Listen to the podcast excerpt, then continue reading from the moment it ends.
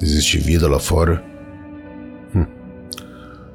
Por favor, duvidar de uma coisa dessas é uma falha da imaginação.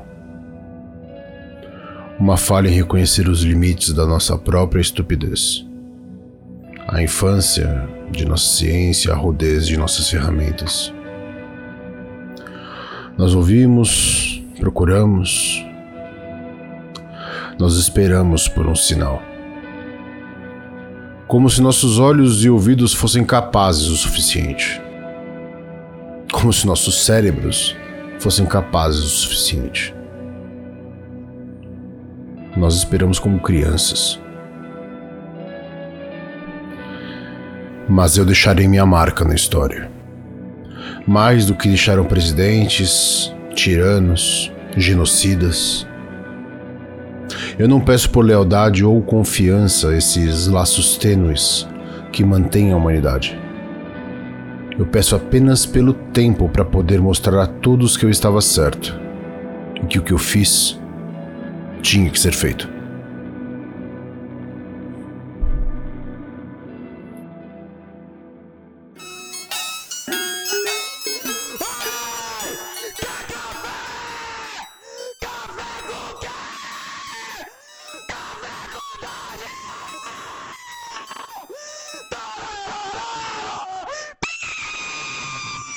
Bom dia, amigos do Regra da Casa. Estamos aqui para mais um Café com Dungeon, na sua manhã com muito RPG.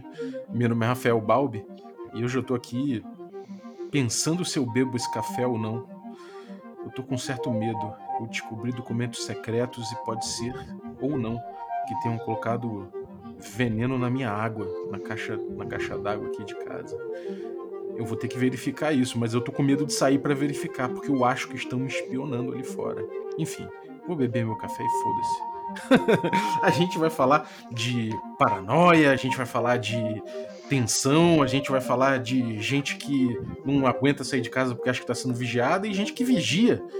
A gente vai estar tá falando aí de conspirações, o jogo do Diego Bacinello e do Stefano Pelletti, que, cara, tá chegando aí no mercado brasileiro para chutar bundas com a sua nova editora. Mas antes de chamar os dois para falar sobre isso, eu vou lembrar que você pode se tornar um assinante do Café com Dungeon a partir de cinco reais. Com essa grana você já participa de um grupo de Telegram muito maneiro, com muita gente maneira debatendo sobre RPG. Você também participa de sorteios dos nossos parceiros e recebe conteúdo extra. Então picpay.me barra café com dungeon e ainda aproveite um cupom especial para você para você comprar um café ovelha negra e tomar comigo de manhã ouvindo o Café com Dungeon. Se você não é assinante, você pode usar o cupom Dungeon Crawl em ovelhanegracafés.com.br. Bem-vindo, Diego Bacinello. E aí, meu velho? Quanto tempo, hein, meu? Faz é, né, Lorde Camarão? Faz uma cara que eu não venho aqui tomar um cafezinho contigo, velho. Tá me devendo essa, meu. Tô, tô devendo, mas agora eu tô, mas agora eu tô pagando, então tá tudo bem. O que você tá bebendo aí? Eu tô bebendo justamente um café. Não é uma ovelha negra, mas é um café extremamente honesto que vende aqui perto da minha casa no, por um punhado de dólares. Um, estou tomando um fuck coffee, pensando nessa nossa atual situação política e querendo que aquele grandíssimo filho da puta se foda. Todos nós queremos, todos nós queremos, né? Fala aí, Stemano, bem-vindo! E aí, Balbi, tem um tempo que eu também não apareço aqui no Café com Dungeon, cara. É, rapaz, você mais ainda. Nossa, tem muito tempo mesmo. Você tá me devendo dois. é só vir aqui, cara. Só vir aqui que a gente faz. Eu, eu ultimamente tô preguiçoso, só tô fazendo café solúvel. Mas quando você vier aqui, eu, eu, eu mou aquele grãozinho que tá guardado. Ah, que beleza. Gente, conspirações, cara. Eu tive o prazer de fazer um playtest aí com vocês. Não sei nem se é playtest mais ou se, é, se já é aquela reta final, mas parece que é a reta final já, né? Conta pra gente aí, o, o Bacinello e o, e o Stemano, como é que vocês participaram aí dessa criação? Como é que vocês, quer dizer, como é que vocês dividiram essa criação? Como é que vocês chegaram nesse jogo aí? É, foi bem fácil. Eu invadi a criação do Estemano, dei tanto pitaco que em algum momento ele falou: tá bom, tá bom, faz jogo comigo. foi bem. cover. É, cara, foi, foi o seguinte, é, a gente tava, tava narrando, tava jogando muito na câmera one shots, utilizando dois sistemas que a gente curte bastante, que é o, o Dark Cthulhu e o Strain Basic. Né? E, e, eles têm os dois elementos muito bons, é, só que os dois também têm ausências é, é, que faziam falta na mesa. E aí eu pensei, ué, por que, que não juntar é, elementos dos dois jogos com alguma coisa é, é, original da gente e, e bolar um, um, sisteminha besta só pra gente jogar. A, a pretensão é, de se tornar um jogo para os outros não existia. Uhum. Né? Era um mini sistema pra gente narrar nossas one shot é, hum, a caralha mesmo, entendeu? No câmera obscura, né? no contexto Exato. do canal. Exatamente, a Exato. moda caralha, como diz Klebs. Exatamente, a moda caralha. É, e aí eu, eu formatei um, um microtexto ali chamado Destino Obscuro, que veio a ser a base do Conspirações. O Conspirações, ele foi um hack do hack é, para narrar uma one shot de Arquivo X. Eu, ah. eu emulei um episódio de Arquivo X e eu narrei, tá, tá até no canal lá no YouTube, né? É, é, sobre Meninos e Bois. Uhum. É, e aí nasceu assim, foi um hack para aquela one shot. O Diego curtiu, a gente foi trocando ideia e o Diego já estava trabalhando em outro projeto que vai vir no futuro, também utilizando a base do Destino Obscuro, né? E a gente começou a conversar, o Diego, como sempre, trazendo ideias maravilhosas pro, pra, pro jogo. E aí acabou que, organicamente, esse jogo surgiu e, e fomos fazendo ele juntos. É, uhum. o Stefano tá sendo muito bonzinho, velho, porque foi muito a forceps mesmo. eu comecei a mandar, mano, ó, acho que dá pra fazer assim. Ó, dá pra fazer assado. Ó, se mantiver assim esse negócio aqui, ali na frente vai mudar não sei o quê. E comecei a mandar, mandar, mandar, mandar, mandar. Ele falou, vamos fazer junto? Falei, vamos. É assim que, é assim que, que as coisas acontecem mesmo, cara. Eu acho muito legal isso. Agora, a temática. É, bom, Câmara Obscura é um canal que traz terror, que traz conspiração mesmo, já traz esse tipo de jogo, né? De thriller psicológico, essas paradas. Então, como é que foi essa coisa de, de falar, cara, a gente precisa de um sistema pro que a gente está fazendo aqui? É, como é que foi esse processo todo aí? E qual é essa linguagem que vocês estão desenvolvendo? Porque no fim das contas é uma linguagem, né, própria do canal. É, cara, mas como, como disse o Stê, foi uma coisa que a gente. que foi bem para aquela one shot, né? O, o, sistema acabou crescendo porque ele é muito fácil. Né? Uhum. Ele, ele, ele é uma cata de, de coisas inteligentes de vários sistemas, né? E aí a gente também tem, vai dando os nossos é, toques ali para que vire uma coisa original, né? Não seja simplesmente um Frankenstein. E conforme isso foi acontecendo, é, acabou que nós percebemos que dava para usar o, o, sistema dentro do canal, não por qualquer coisa, é, por, por, qualquer ego ou coisa do gênero, mas porque era um sistema com a cara do canal. Ele é simples pra cacete, ele é, tem poucas rolagens, usa poucos dados, e isso facilita muito a nossa vida.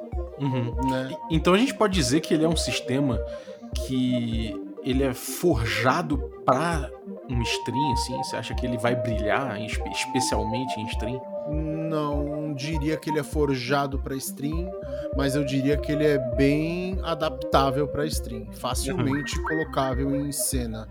É... E tem também aí uma coisa que a gente vem trazendo no canal há muito tempo, que é a minha influência de OSR, que partiu de ti. Né? que orgulho. Por conta do, por conta do, do, do D&D, principalmente por conta do D&D moleque, né? Foi no D&D uhum. moleque que eu aprendi a jogar o SR. Uhum. Né? E então, por exemplo, nós já tivemos jogos de conspirações, sessões inteiras que não tem rolagem. Uhum. Né? A, a gente, a única rolagem que nós que, que eu faço muito e aí o pessoal acabou, acabou aderindo também, porque é uma coisa bem legal. É, são rolagens de acaso, e rolagens de sorte. Né? A rolagem de sorte é para quando alguém uh, pergunta alguma coisa que não estava visualizada por mim. Por exemplo, puta, eu entrei aqui nesse galpão.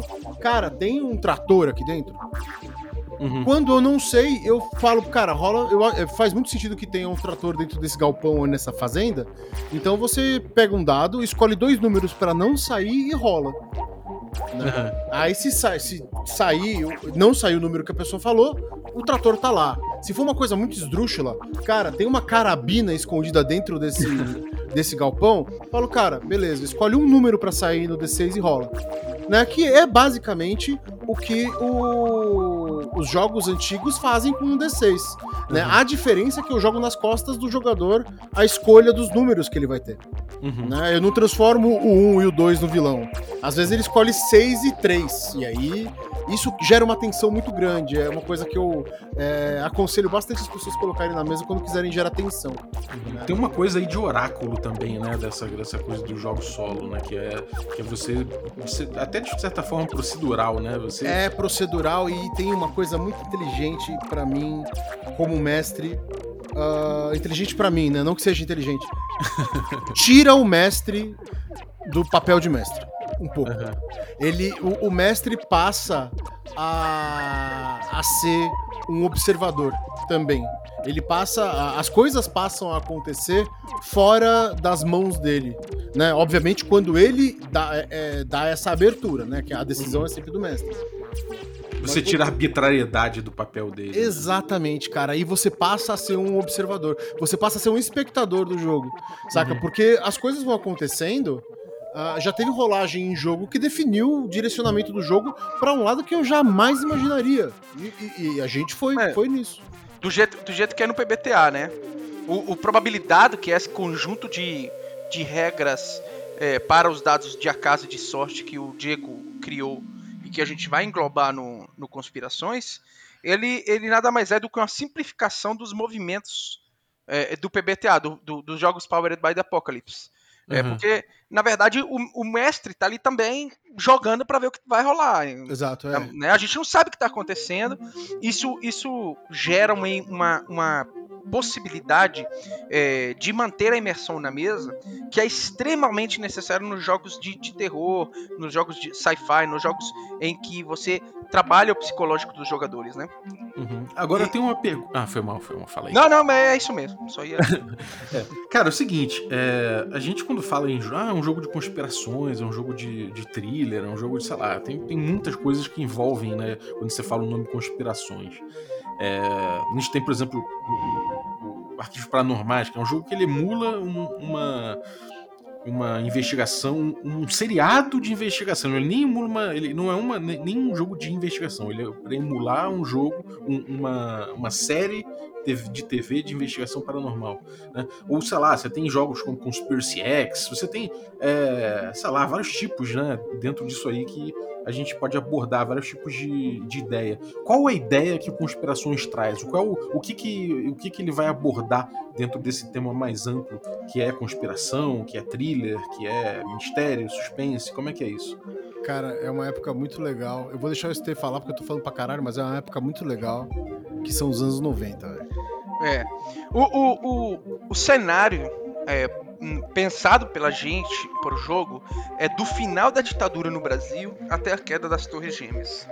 Né, Então temos aí 25 anos, é, que são 25 anos em que a tecnologia evoluiu é, muito rapidamente, aconteceram muita coisa, é, teve a volta da democracia no Brasil, a queda do muro de Berlim, né, muitas coisas acontecendo. Então o mundo passou por várias mudanças e cada uma dessas mudanças veio acompanhada de uma série de teorias conspiratórias. Uhum. Então, assim, terreno hiper fértil para o jogo. É, a ideia inicial é, sempre foi emular a sensação de estar em um seriado como Millennium, como Fringe, como Arquivo X. Mas Uhum. sem, sem necessariamente aplicar o format episódico né? Uhum. que é, por exemplo, é a, a ideia do arquivos paranormais, né? Aquele Sim. formato episódico em que você finaliza a sessão, rola os dados para ver como é que foi a investigação. Isso não, não existe é, no Conspirações, não. Aí, e, e eu acho que o, o que mais diferencia é, o Conspirações é o fato de que você investigando, é, você descobrindo as coisas, tendo contato com isso, tem uma coisa meio que tuliana, de que você vai caminhando em direção da paranoia. né? O jogo te, te leva a utilizar dados é, que fazem você aumentar seu nível de paranoia até o ponto em que você pode perder o personagem. Aham. É, isso é uma coisa oriunda do Cthulhu Dark, né? Que a gente, a gente foi. É, esmiuçando- flavorizou. Exatamente, a gente foi esmiuçando. É, e dentro do, do jogo você tem um nível de paranoia, né? Que todo mundo começa em zero. E isso vai subindo durante o jogo conforme você vai escolhendo usar o dado para aumentar a chance de você conseguir um sucesso, né? Um sucesso, a, só explicando rapidamente a rolagem no jogo, ela é formada de uma pilha de dados que é, seguem uma parametração bem simples, né? Uh, dentro do jogo, então você pode rolar de 1 há cinco dados, né? Um dado se você for uma pessoa absolutamente incompetente naquilo que você está fazendo, e cinco dados se você for uma pessoa extremamente competente naquilo que você está fazendo e ainda tiver um fator de sorte envolvido. Porém, uhum. em qualquer momento você pode colocar o dado de paranoia. Falar, não, eu vou colocar o dado de paranoia. Se o dado de paranoia for mais alto, se for a rolagem mais alta, você aumenta o teu pool de paranoia. A partir do momento que. eh, Na verdade, você faz uma rolagem para saber se você aumenta, né? Isso tudo vai estar explicadinho lá no jogo. A partir do momento que você chega em 4 de paranoia, você ganha uma consequência paranoica, que é um, algum tipo de. É, é realmente um problema psíquico. Você pode ter é, alucinação, você pode ter ilusão de grandeza, você pode ter um- uma série de coisas, né? Que é uma tabela D66, ou seja, tem 36 entradas. 30 entradas. ou 35, Não, é 30 entradas. É... buguei, buguei. Tem 30 entradas é, de coisas que podem acontecer. Né? Então isso também não fica na mão do mestre, né? A pessoa rola ali. E se você chegar a 5, você ganha ou é, o teu estado inicial se agrava, né? Então aquela, aquele, aquela coisa que você ganhou no, no nível 4 se agrava, ou você ganha outra. Isso fica a critério do mestre. Chegou a 6, o seu personagem está inapto pra continuar. Tipo, a, doi- a loucura. Não quer dizer que ele vai ficar louco pra sempre, que nem Cthulhu. Mas a loucura, tipo, passou do limite e vai mudar a vida do cara, né? Aham. Durante o jogo, você pode reduzir a tua paranoia. E enquanto ela vai reduzindo, a partir do momento que ela sai do nível 4, né? Passa pra 3, 2, 1 ou 0. É pra, perdão, pra 3, 2 ou 1, ela desce e fica ali. Você para- passa a não ter mais aqueles problemas. E isso dentro do jogo é explicado com terapia, medicação, ah, surtos e coisas do gênero. Uhum. E- Se você sobe de volta ao nível 4, aquele mesmo problema que você teve da primeira vez volta. Uhum. né? Então é uma coisa que você não fica trocando de problema. Você convive com aquele problema como qualquer pessoa que tem algum tipo de distúrbio psíquico. Né? Aham. E esse sair de cena, né? Essa coisa de você perder o personagem nesse caso, pode significar um surto definitivo, pode sig- significar, sei lá, um, suicídio, pode significar Pode. o cara simplesmente abandonar a conspiração e falar, cara, foda-se essa merda, eu vou plantar batata no meu sítio, é, É. isso? Uma Exatamente. aposentadoria compulsória, né? Por exemplo, se você for agente é, da Polícia Federal, você despirocou completamente e os caras te aposentaram, Uhum. né? Esse tipo de coisa. Ele pode virar um cultista maluco, ele pode, É, ele pode se enfiar no deserto, qualquer Virar merda vilão. dessa. Pode virar pode, vilão. Pode, ser, pode virar vilão. A parte boa disso é que você é, pode tirar ele de cena e depois de um tempo, se você quiser, usar esse personagem novamente. Como, mas isso dentro de um contexto de, cara, passou muito tempo, o cara teve que se tratar. O cara pode de ter virado um guru da coisa. e tal. Exatamente, é, pode virar qualquer, qualquer parada dessas. Uhum. É maneiro aquele cara que o pessoal insiste pra convencer ele a abrir aquele sótão onde ele tem várias anotações, né? Exato, Depois é. de 10 anos. Exatamente. Ou vira um Jim Jones da vida, tá ligado? E vai fundar, vai fundar uma cidade onde vai todo mundo se suicidar. A- Caralho. a- o lance é a Cara. parada ser pesada, tá ligado? Não é. é, tipo, é, é- é o jogo. Isso não tá dentro do texto, tá? Uhum. Mas o jogo acaba levando a isso. Aham. E tem uma tabela, né, cara? Você falou aí da tabela de, de 30 entradas, com Tem. vários problemas psíquicos, né? E eu, eu, no- durante o playtest lá, era um playtest aquilo, né? Era Era, é, cara, tudo é playtest, porque a gente não para de mexer no jogo. Hoje mesmo a gente tava. A gente vai parar de mexer no jogo na hora que for impresso. A hora que ele botar no papel, assim, e capaz de fazer umas anotações em cima ainda. Então, aqui, é aquele momento lá dos, do- da gente rolar, né? é, é, quer dizer, a gente viu, né? A gente só, só de ver a tabela. Eu lembro que o Zeigler, eu acho, falou: Cara, eu nem sei o que, que são várias coisas aqui. É, isso é uma, é uma questão que você, que você pretende é, delimitar? Você pretende descrever cada uma dessas. Sim, Já- elas estão, Já estão descritas, então. elas estão descritas já no play, no play no Quick Start que nós vamos soltar semana que vem, no comecinho da semana. E como é que foi essa coisa de descrever se todas essa- essas. é, são patologias, não sei dizer? São patologias, são patologias bem sérias, são síndromes e pato- transtornos, são coisas bem sérias, são, inclusive a gente vai ter um texto de disclaimer é, explicando, gente, isso aqui é uma coisa que as pessoas sofrem com isso, Aham. né? Tem, existem pessoas que isso são coisas que existem, né? A, a, a patologia que eu mais gosto das 30 que tem aqui é a síndrome de Ekbom. São 36, eu acabei de contar aqui, eu tava errado, eu tava, eu É, tava são- certo, é, são- eu estava certo estando errado. Eu tava pensando nisso, mas eu prefiro não falar. A, a, a, a que eu mais gosto é a síndrome de Ekbom, que é, que é é onde o indivíduo acredita que sua pele foi invadida por vermes ou outros bichos, né? Que passa por baixo da pele e os bichos ficam andando e tal. Essa é uma Caralho. Cara, existe uma, uma delas chama-se síndrome de Fregoli, que a pessoa acha que pessoas diferentes do convívio dela, por exemplo, o carteiro, o padeiro, o médico, o motorista, são a mesma pessoa que se disfarça de formas diferentes. Nossa, cara. Isso é uma patologia, velho. Tem uma que chama síndrome da mão alheia, que é a tua mão agir de forma alheia à sua vontade. Ah, isso eu conheço, cara. Inclusive. Eu- eu- Cara, mas, assim, mas é, deve ser tenso, né, cara? Tipo assim, a gente brinca, mas deve ser, deve, deve ser umas paradas muito tensas, né, cara? Cara, e o delírio de Capgras, em que a pessoa acredita que, que as coisas, as pessoas em sua volta foram trocadas por uma cópia de mentira. Tipo, se aquela, aquela caneca que você usa pra tomar café todos os dias, de repente você olha pra caneca e fala assim, porra, essa não é minha caneca, velho. Exato. Alguém Quem botou isso minha aqui? Caneca. Né? Cacete. A- amnésia global transitória. Sintoma principal é a pessoa acordar sem saber onde está, ou onde estava, ou o que estava fazendo, ou qual atividade iria fazer.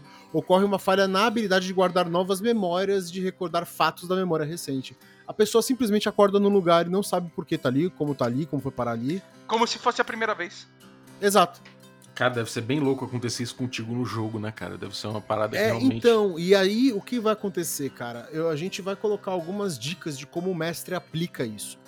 Porque não é ele dizer pro jogador assim, fala, cara, você está com a síndrome de Todd, onde você. É, na mente, barreiras são ligadas ao tamanho. Ah, você não. é, olha isso, velho. Na síndrome de Todd, as coisas perdem o, a dimensão. Coisas pequenas a pessoa acha que são imensas, coisas grandes a pessoa acha que são Nossa. pequenas.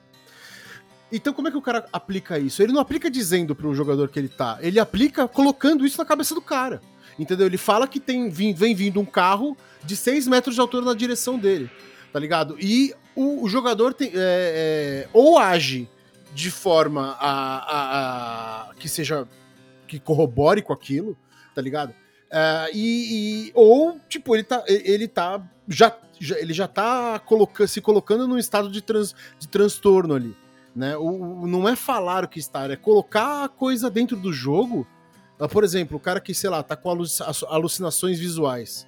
Mano, o cara vai ver gente, o cara vai ver coisa escrita em lugares diferentes, e isso pode influenciar completamente no, na orientação que o jogo vai ter. Porque o mestre não deve falar para o jogador se aquilo é verdade ou não. Uhum. Entendeu? Sim. Agora, cara, é, existe, existe uma ideia de, de contar história mesmo, ou ele foca mais numa, numa questão de, de treta, desafio? Como é que fica isso aí em termos de agenda? O que, até porque a gente tem, na verdade, três tipos de agenda aí, pelo que eu entendi, né? A gente tem uma agenda que é de um jogador que é mais voltado pra, pra gente, outro que é o, o conspira, conspiratógrafo. Como é? Con- Conspiratógrafo. o- Conspiracionista. Conspiracionista. Conspiracionista. E o. O terceiro, incauto. incauto, né? Isso já tem três agendas possíveis, mas como é que vai ser isso? É uma, é uma coisa de contar é, essa, esse, tipo, esse tipo de história ou é mais focado em, em botar um desafio, uma tensão? Uma... Como é que vai ser esse, esse, essa vivência do jogo? Quer mandar, Sister? Hum, tô pensando aqui como é que eu vou responder.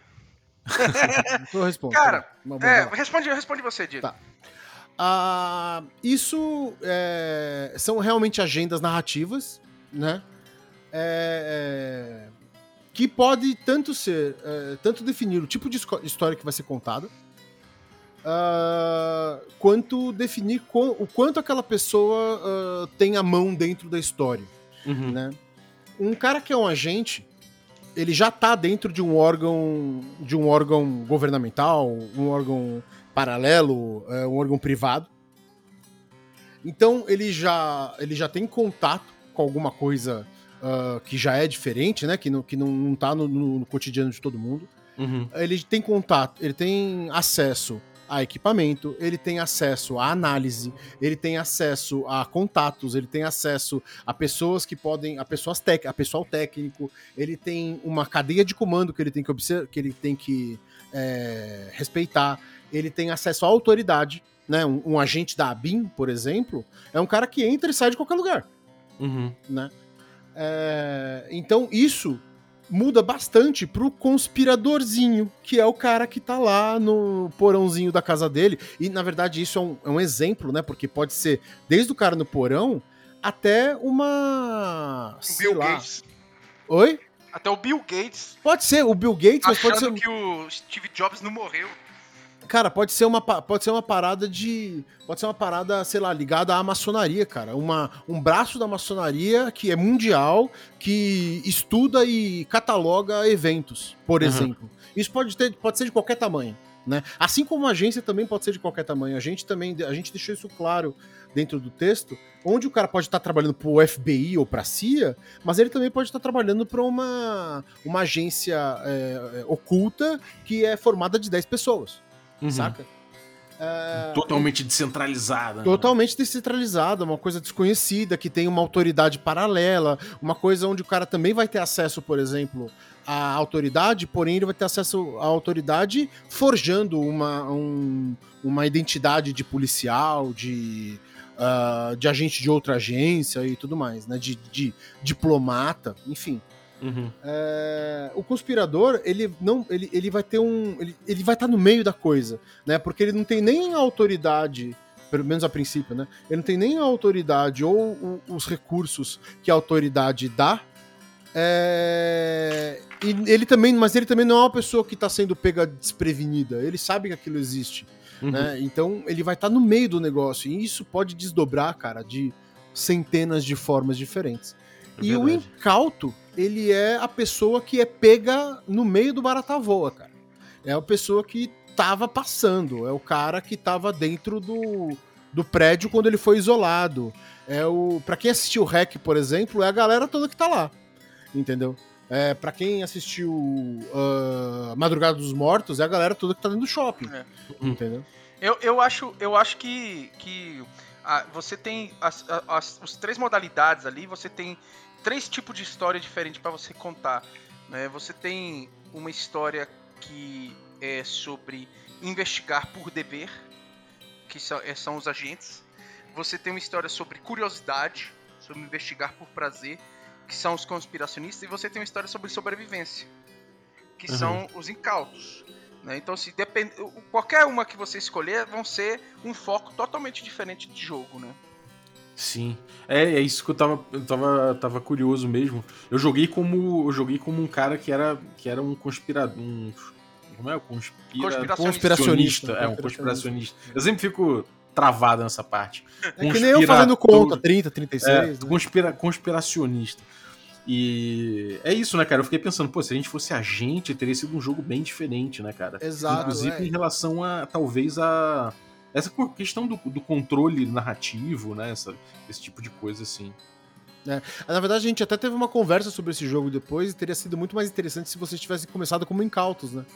E. porque Aquela seria uma- sessão, né? É, seria uma outra narrativa. E eu percebi isso. E aí, você sabe que isso foi muito bom pra abrir os meus olhos pra importância de definir como vai ser isso. Hoje, por exemplo, eu vou dar uma das- dessas one shots que a gente tá fazendo pra poder mostrar pra galera que for apoiar o jogo é, lá no, no, no Catarse.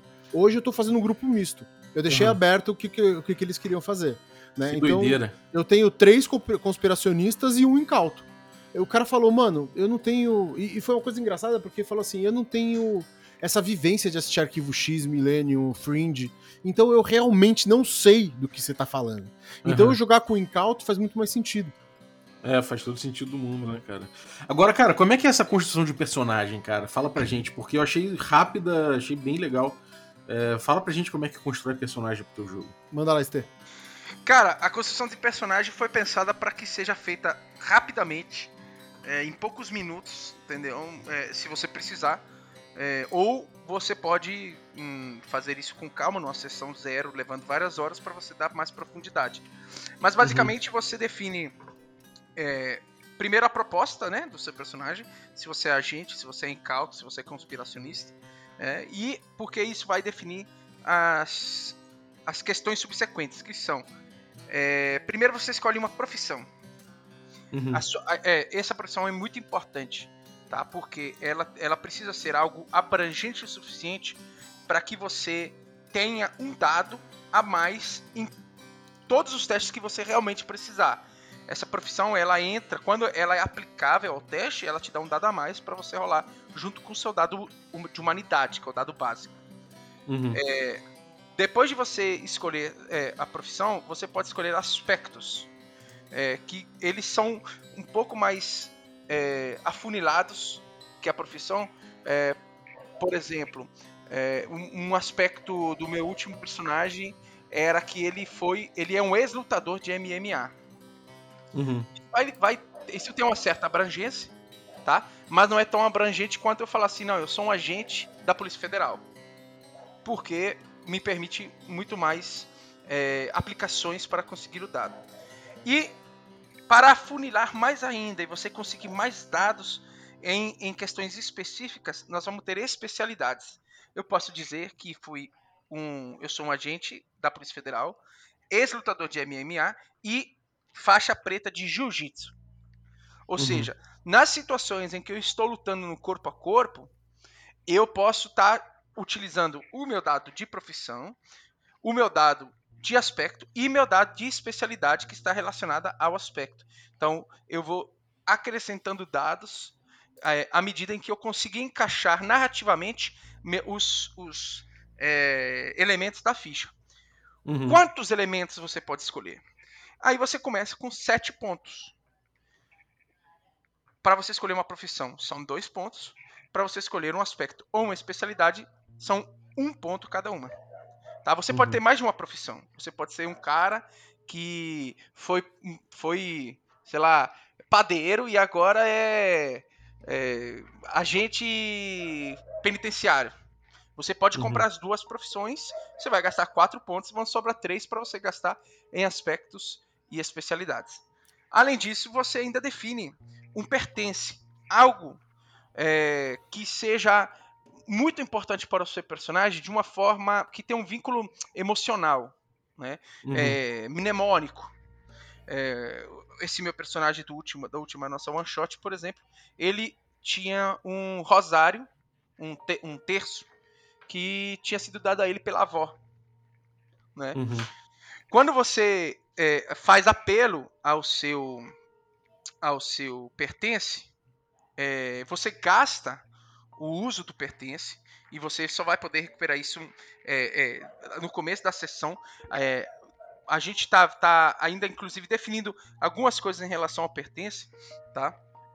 É, mas basicamente eu não me lembro o que, que o pertence faz porque eu nunca usei. Peraí. O pertence, ele permite que qualquer rolagem seja refeita. Ele é, o, ele é o elemento marmelator do, do jogo. É a única marmelada que tem no jogo é essa aí. É isso aí. Você você pega e rerola o dado. Né? Ele te Uhum. pertence um rerola, uma rerolagem. Só que no, no estado em que está o jogo, e provavelmente vai, vai continuar desse jeito, é, quando você usa o pertence, você vai marcar o uso dele e como que você recupera. No começo de cada sessão, você vai rolar um D6 e vai escolher três números para sair. Se não sair o número, você fica sem, sem a possibilidade de utilizar o pertence mecanicamente. Lógico que um pertence que não é, não é, não, não é, gasto, não é gasto, não é uma coisa que você joga fora, ele vai continuar aí. né? Narrativamente você continua utilizando. Mas mecanicamente ele só vai ser possível de ser utilizado no momento em que você conseguir recarregar ele no começo da sessão. Uhum. É, ou seja, você tem uma chance de rerolar um dado qualquer. Não é só dado de. Não é só dado, o dado de rolagem, de desafio. Isso. Ele também pode ser um dado de acaso, pode ser Qualquer um dado, dado de sorte, qualquer coisa. Um dado de dano, qualquer coisa Isso. pode ser rolado. E aí, Uhum. e aí nós temos os equipamentos, né? Você pode escolher três equipamentos no começo do jogo. Equipamento aqui, eles funcionam. é, não sei se você chegou a ler um, um jogo que tinha sido derivado do Food System, que era o Solar System. Você chegou a, a- a conhecer esse jogo? Não, Ele- não conheço. É, então, ele, ele, ele, ele trazia um elemento chamado leverage, né? A possibilidade. Os equipamentos aqui, eles servem para lhe dar a possibilidade de fazer algo. Uhum. tá? Então, assim, você pode, você pode atacar alguém. é, porque você pode bater com a caneca na pessoa.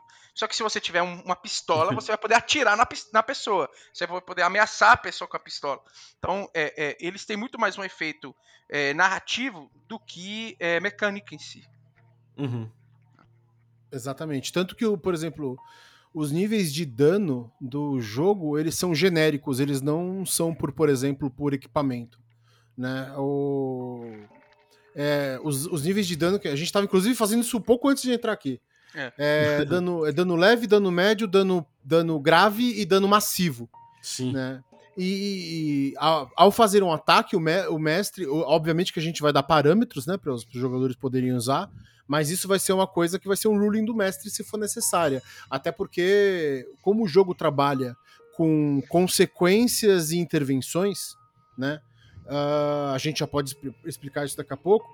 Ah, o, o jogador pode acabar fazendo uma intervenção que reduz esse dano, ou pode ter uma consequência que aumente esse dano né? Então, isso é uma coisa que ela fica bem a critério do mestre a partir dos parâmetros que são dados no livro.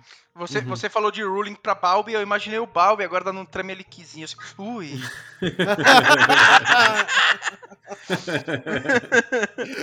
Quick Primer! Agora me diz uma coisa, cara.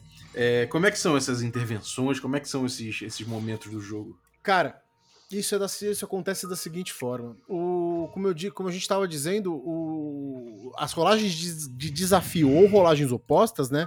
Que é quando vira aquele PVP que todo mundo gosta. eles, elas são definidas a partir de uma pilha de dados que é colhida a partir dos parâmetros que desses parâmetros que a gente estava falando. Então, para começar, o jogador tem o dado humano. Né? O dado humano ele entra para tudo o que for da experiência humana. De fazer um café a, a, a, fo- a- a- a criar a fórmula de um combustível de foguete. Uhum. De fazer uma operação cerebral a, a convencer alguém a fazer alguma coisa. Uhum. E ele entra para tudo isso. Depois você tem o dado de ocupação, né, ou profissão, né, é, que é bem é o mais abrangente fora o humano, né? O, o Stê deu a- a- o exemplo do padeiro aí. Eu acho que não seria uma boa profissão para escolher, a não ser que você fosse um incauto, um padeiro incauto seria muito bem-vindo. Uhum. Mas uma pessoa que é, que- uma- o cara que é padeiro, ele ele tem noção, ele tem noção de várias coisas que podem ser bem subjetivas, né? Ele sabe, ele sabe, por exemplo, como funciona a fermentação, Uhum. entendeu? E isso pode ser dentro do jogo usado eh, pelo jogador para justificar alguma coisa Uhum. né? O, o padeiro sabe como funciona a cadeia de comando dentro de uma cozinha, que é uma coisa bastante é, até militarizada de certa forma. Isso pode ser que dê algum insight para ele para entender como funciona a cadeia de comando de um grupo que eles estão que eles estão olhando, Uhum. entendeu? Então a, a, a profissão, a ocupação é para ser bem abrangente. E ah, vamos combinar, o, o- o Conspirações as- as- é, é um jogo de chavequeiro. Quanto mais. é de o- gogó, né? é, exatamente. Quanto mais o jogador souber dar argumento ah, pro mestre e o mestre falar, ok, você tem um ponto, ele vai poder usar melhor o personagem dele. Né? É um jogo que desafia muito mais o jogador do que a ficha, né, Uhum. nesse ponto. Sim. Então você tem ali o dado de ocupação e o dado humano, você já tem dois dados. Aí você tem o dado de aspecto, você pode colocar mais um dado. Aí você tem o dado de especialidade, que ele é sempre derivado de um aspecto. Então se você vai usar, se aquele aspecto que você vai usar tem uma especialidade que cabe na rolagem, você pode pegar o dado de especialidade. Uhum. E aí você tem o dado de paranoia que você pode é, colocar também. Existe a possibilidade de, de o mestre dar um dado de, um dado de vantagem, né? Que é quando, a, por um acaso, a situação é favorável, ele fala, porra, não, pode colocar mais um dado. Né? Que é um bônus ali, né? Um- É, um bônusinho. Nesse caso, como o a gente limitou o, o a rola- as rolagens do jogo a cinco dados, nesse caso específico, é a única situação em que o jogador pode não, é, não precisa colocar a paranoia. Uhum. Né? Ele pode. Porque todos os cinco dados já estão ocupados. Ou seja, se ele é muito competente para fazer aquilo e ainda teve sorte, beleza, ele tá livre de colocar paranoia. Ele não precisa. Uhum. E a pessoa rola esses cinco dados. Né? No caso, ou vai rolar um dado, ou dois dados, ou três dados, ou quatro dados, ou cinco dados. A única rolagem que vale é a mais alta. Né? Uhum. Ou, no caso, se houver mais de um seis na mesa. Uhum. O 6 indica um sucesso completo. Então o jogador ele vai dizer aquilo que ele quer fazer e vai rolar os dados. Se sair um 6, beleza, aquilo que ele quis fazer acontece exatamente como ele queria. Se a rolagem mais alta for um 5, se o resultado mais alto daqueles dados for um 5, ele consegue fazer exatamente aquilo que ele queria, mas ele tem uma consequência. Né? O mestre vai impor uma consequência pra ele. Ou ele pode se machucar, ou ele pode perder um, um equipamento, ou ele pode ah, acionar alguma coisa que ele não estava pensando ao fazer aquilo, aquilo que ele estava querendo, e daí por diante. Qualquer coisa abaixo de 4 é uma falha. Uhum. Então isso aponta para um jogo que realmente pede pouca rolagem, né? Rolagem é realmente situação extrema, né? É, cara, o, o cara quando tiver. A pessoa quando tiver rolando 5 dados, a chance dela tirar um 6 é de 52%. Ou Uhum. seja, na melhor das situações, a, a possibilidade de você conseguir um sucesso completo é 50%. Ainda é baixo, né? Ainda é baixo. Então, É um ele é um jogo pra. né? Oi? É um jogo punitivo. é um jogo punitivo caso. É, é, o, por que, que ele é punitivo? Porque desafios são pra ser desafios. Se aquilo que você tá fazendo não é um desafio, você não precisa de uma rolagem. Uhum. Né? E é isso que a gente tem que. A gente vai tentar incutir em todo o livro com exemplos. Ah, então, você não precisa fazer rolagens para resolver coisas menores, coisas que não seriam. Ah, eu consigo perceber se aquele cara é, tá escondendo alguma coisa? Velho, não precisa de uma rolagem para isso. Você vai olhar a ficha do, do jogador, vai ver se ele tem alguma coisa que daria. Por exemplo, um agente é um cara competente. Ele vai. é, a, gente, a gente tem essa também. A gente imagina que os personagens são competentes naquilo que eles, que, que eles sabem fazer. Uhum. Então o agente vai olhar pra pessoa e falar: esse cara tá escondendo alguma coisa. Sim. Entendeu? E isso é simplesmente para o jogo continuar. Né? Agora, se você tiver uma perseguição, uma luta, ah, tiver fugindo de alguma coisa, ah, tiver um, um desafio a ser resolvido, né? E aí a gente tem um sistema de desafio que é bem legal. é, aí sim você coloca as rolagens em jogo. Uhum. É, maneiro. E, bom, o que que, o que que vocês esperam imprimir, então, no final das contas com o jogo? Um livro.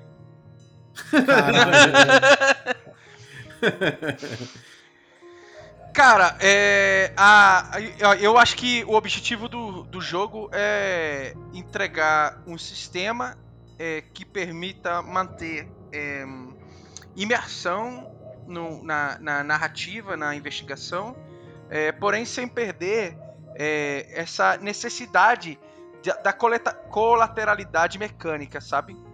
É, Uhum. Juntar os do- o melhor dos dois mundos. Eu acho que, que essa é a intenção. Você vai continuar rolando dado, é, você vai continuar dependendo do seu resultado, é, você vai estar jogando um jogo que é punitivo, que não é fácil é, conseguir superar os desafios, mas é um jogo que te permite manter a imersão é, dentro do thriller, dentro da, da, da investigação que você tá, tá levando adiante. Uhum. E tem aquela coisa também, né, cara? Se você tiver em jogo e você conseguir driblar os desafios, e aí a gente tá gritando OSR aqui, tá gritando old school. Se você conseguir driblar os desafios, o mestre tem que ter a noção de falar: não, pô, isso foi uma boa solução que você deu, você não precisa rolar nada. Uhum. Entendeu? Ou, ou é pautado em risco também, né? É pautado em risco, Exato. exatamente. Se você tá pegando o dado pra rolar, alguma coisa vai dar errado, velho. Você pode ter certeza. Uhum. Entendeu? Sim. Agora, última pergunta pra fechar. É, tem recompensas do jogo, algum esquema de, de, evolução, algum, algum tipo de premiação interno, a evolução é, é realmente pautado na, na evolução narrativa? Como é que ficou isso? Cara, nós não chegamos nessa parte ainda, porém, no já existe um, um, um precedente disso no Intermúndio, que é um jogo que também é baseado no Destino Obscuro, mas ele é um sci-fi retro sujo.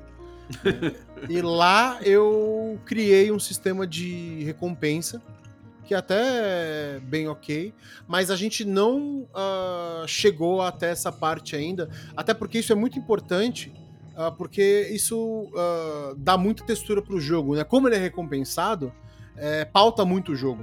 Uhum. Né? É. Então, no Intermúndio eu pautei isso em coleta de informações, né? O pessoal ganha, eh, ganha mais é, eh, XP coletando informações, conseguindo novas informações e explorando o espaço, né? No, conspira no Conspirações a gente tem ainda que conversar, mas provavelmente vai ser alguma coisa dentro do sentido de o quanto você sabe. Isso, o quanto uhum. você descobre, né? Exato. Quanto você pegou daquela conspiração. Isso, ali. exatamente. É, é. E pr provavelmente, é, por como o jogo já está, a gente vai estar tá falando de uma evolução horizontal e não vertical, né? Exato. Você vai você vai estar tá, é, ampliando um pouco a, a, a, sua seu leque de aspectos, então é, o leque, as possibilidades de você incluir dados no, nos seus testes, mas é, é mais provável que você faça substituições e o seu, porque à medida que você evolui é, como, como ser humano, você deixa para trás certas coisas para se tornar coisas novas, né? Eu acredito que, uhum. que vai manter essa, essa ideia de horizontalidade mesmo, que você vai estar tá trocando um aspecto, uma profissão, etc. Conta pra gente como é que vai ser é, trazer esse, esse, esse jogo pro mundo. Vai lá, Digo. Tá bom. Ah, então, nós tínhamos. Já, a gente já fala há bastante tempo uh, de um selo da Câmara Obscura, né? Um selo onde a gente vai é, englobar, eh, onde a gente iria englobar todos os nossos, os nossos textos, né? Os nossos jogos e tal. Se a gente for abrir as gavetas, eu e o Stefano, a gente deve ter uns 12 jogos escritos aí. Não é por aí. É, em, em vários níveis de finalização. Uh, e a gente tinha pensado em um selo, né? É, para lançar por outras editoras e tal.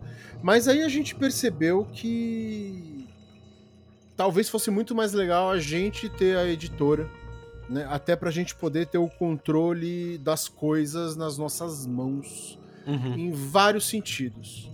Por exemplo, uh, uma das coisas é que a editora foi criada inicialmente para nós lançarmos os nossos próprios jogos. Uhum. Né? É óbvio que a gente é, pode pensar em, em, licenciamento de coisas gringas para serem lançadas ou de lançar jogos de outras pessoas aqui no Brasil pela editora, mas inicialmente a gente vai focar nos nossos próprios jogos. Uhum. Uh, até para a gente poder ter para a gente poder ter isso na mão.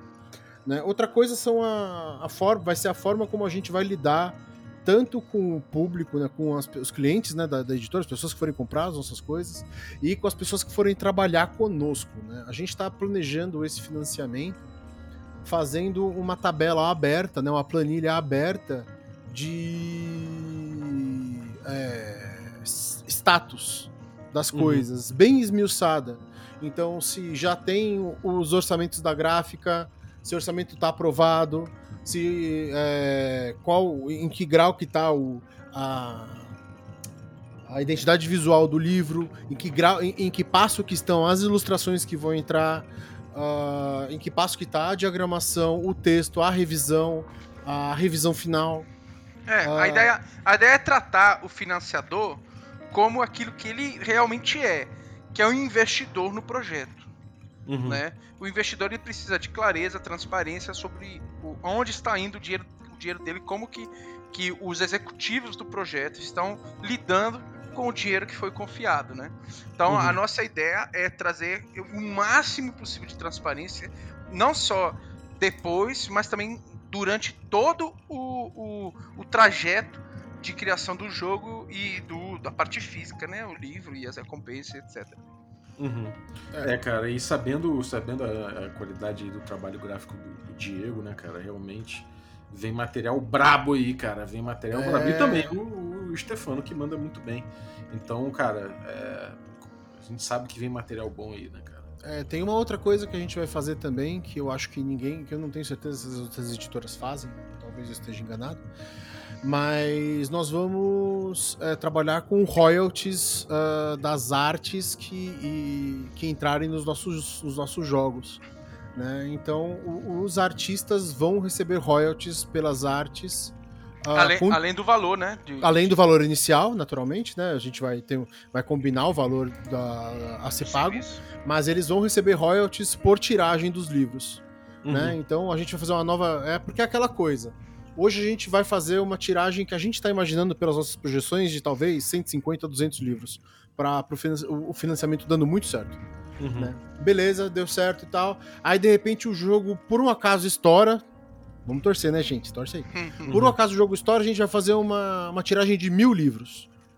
Uhum. Aquele ilustrador que tá dando vida ao livro, né? Aquela capa, as, as imagens internas e tudo mais elas não são pagas novamente. O ilustrador ele fica é, esquecido, apenas o nome dele fica lá. Então nós vamos trabalhar com uma porcentagem de royalty sobre tiragem. Né? Uhum. A gente fez uma nova tiragem e a gente tá devendo para os ilustradores Isso. um X de grana. E, e vai estar tá tudo em contrato, tudo bonitinho. É, é, é, é muito justo, porque se você pensar, é, quando a gente aborda um ilustrador, é, além do fato de que é, a gente tem é, contato com esse pessoal, então a maioria são amigos mesmo, e colegas, etc. É, quando uma editora, uma editora independente aborda um ilustrador, ele vai fazer um preço condizente com a situação da editora, que ah, é uma editora independente iniciante, então vai ser mais barato, né? É, vai ser uma coisa mais fácil de ser paga. Cor incluir o royalty vai dar a garantia para esse cara que se a editora estourar se o jogo tiver sucesso e etc, e as, e as artes deles continuarem a ser usadas, o cara vai continuar recebendo pelo trabalho dele. Uhum. Uhum. Pô, muito bom, cara, muito bom. Então isso é uma, uma cadeia produtiva transparente e participativa. Né? Participativa, aí, positiva, um pouco, mais, um pouco mais horizontalizada, né? Uhum. Tentando Pô, colocar bom. um pouquinho de, de humanidade no sistema capitalista. Exatamente. e o que, que vem pela frente aí, cara? Como é que é esse negócio aí do. Você já tem logo, né? Criaram, já criaram algumas coisas assim. Mas como é que vai. Quando é que vai sair o financiamento? O prazo que vocês, vocês acham que, que, que vai demorar para abrir o financiamento? Como é que vai ser o esquema? Conta pra gente. Cara, o financiamento vai estar no ar no dia 31 de maio. 31 uhum. de maio, ou seja, aqui da. A gente pode falar da data de gravação, Bom? Pode, claro. Aqui a gente tá gravando no dia 21 de maio, ou seja, daqui 10 dias. Uhum. É. A gente já tá com todos os orçamentos necessários na mão. É, eu, eu tô me matando de fazer conta para conseguir baratear o, o, negócio, saber o quanto de livro a gente tem que fazer para conseguir deixar o livro mais barato e ainda viabilizar, né? A, a, minha ideia é que o livro fosse capa dura logo de cara, mas eu não tenho certeza. Eu acho que a capa dura vai acabar virando um, uma meta, uma meta extra, né? Uma meta estendida, é. né? Mas o livro é, básico, ele já vem num formato diferenciado, ele vai ser 17 por 26. Uhum. É, o papel dele é pólen, papel pólen, aquele Olha. papel mais, mais amarelinho, bem, bem charmoso. Uh, ele é todo preto e branco, a capa dele, quem vai ilustrar, já tá ilustrando, é o Anderson Almeida, o gordinho que fez. Ele manda muito bem, né? É cara? maravilhoso. Foda. O cara, o cara, já falei para ele. O cara é meu amigo há quase 30 anos, né? Então, tipo, a gente tem bastante liberdade para conversar. Eu já falei, cara, você é o capista da, você é o capista da editora. É isso. Uhum. Tá é, até pra gente manter uma, uma, uma história visual, né? Existe um, uma, uma cuidade visual muito grande aí que eu tenho uma preocupação imensa com isso. É então o livro já vem diferenciado por esse tamanho. Se a gente conseguir soltar ele capa dura, 27, 17 eh, por 26, aí é só tesãozinho, velho. Vai ser delícia. Porra, maneiríssimo. Então, bom, tô ansioso. É, vou lançar esse, esse episódio dia 30, então já passaram 10 dias. Não, tô zoando. é, fiquem de olho aí, daqui a pouquinho, então tá no ar aí o, o financiamento, cara. Já tem até nome, vai ser Catarse barra conspirações. Então eu já vou deixar o link. Catarse deixar o- ME barra conspirações. Tá, já vou deixar o link aí então para vocês seguirem e vale muito a pena porque a gente sabe a qualidade do- e a seriedade do trabalho do, do Bacinello. Realmente, trabalhar com o cara é trabalhar com competência. E o Stefano também é um, advo- ah, um advo- advogado, né? Então, Pô, Você, a gente você sabe. podia- você não precisava me queimar também, né? Já jogou o cara na fogueira, mano. É porque eu não sou mais, então eu posso. Não, mas a gente sabe, pô, que o, que o Stefano também manja de jogo e, pô, vai ser. Porra, vai- manja pô, demais. O é, cara tem manja jogos demais. fantásticos escritos. Exatamente, então vai, pô, vai sair material de primeira aí. É, então é isso. É, bom, o que, que vem pela frente que vocês têm aprontado aí na internet? Conta aí, Diego Bacinello. Porra, velho. A gente tá com a câmera obscura, tá fazendo. A gente tem jogo duas a três vezes por semana. Tem o que eu perdi, que é o meu podcast com a Cle, com a Klebs e com, com o Voltor, que é sobre coisas que nós perdemos de, de alguma forma. Clé perdeu na juventude, nós perdemos por sermos velhos, que a gente vai perder porque vai estar morto. É, bem, o Stemano já, o Stemano já participou do, de um sobre Vines, que foi bem divertido. O Alasa participou também, você vai participar também, que a gente tá meio paradinho aí, porque a vida não tá fácil nessa puta dessa pandemia, ainda mais com esse governo de merda. Esse. Sim, sim. É, cara, eu, eu acho que realmente é. Tocar Só o café com dungeon. junto assim. Só o café com dungeon, mano. Você é um guerreiro do. Você é um Porra. guerreirinho do podcast, Você velho. tá maluco.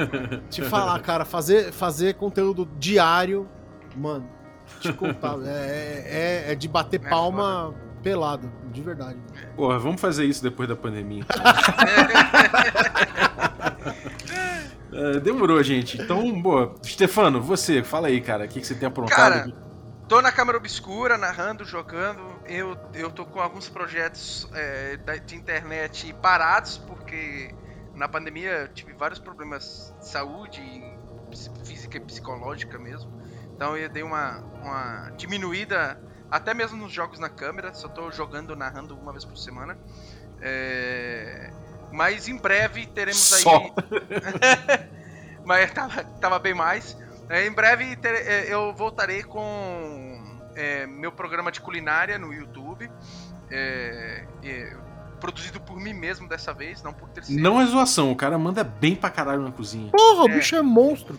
Eu gosto, eu gosto bastante. Eu já tô, tô fechando algum- alguns patrocínios pra começar bem.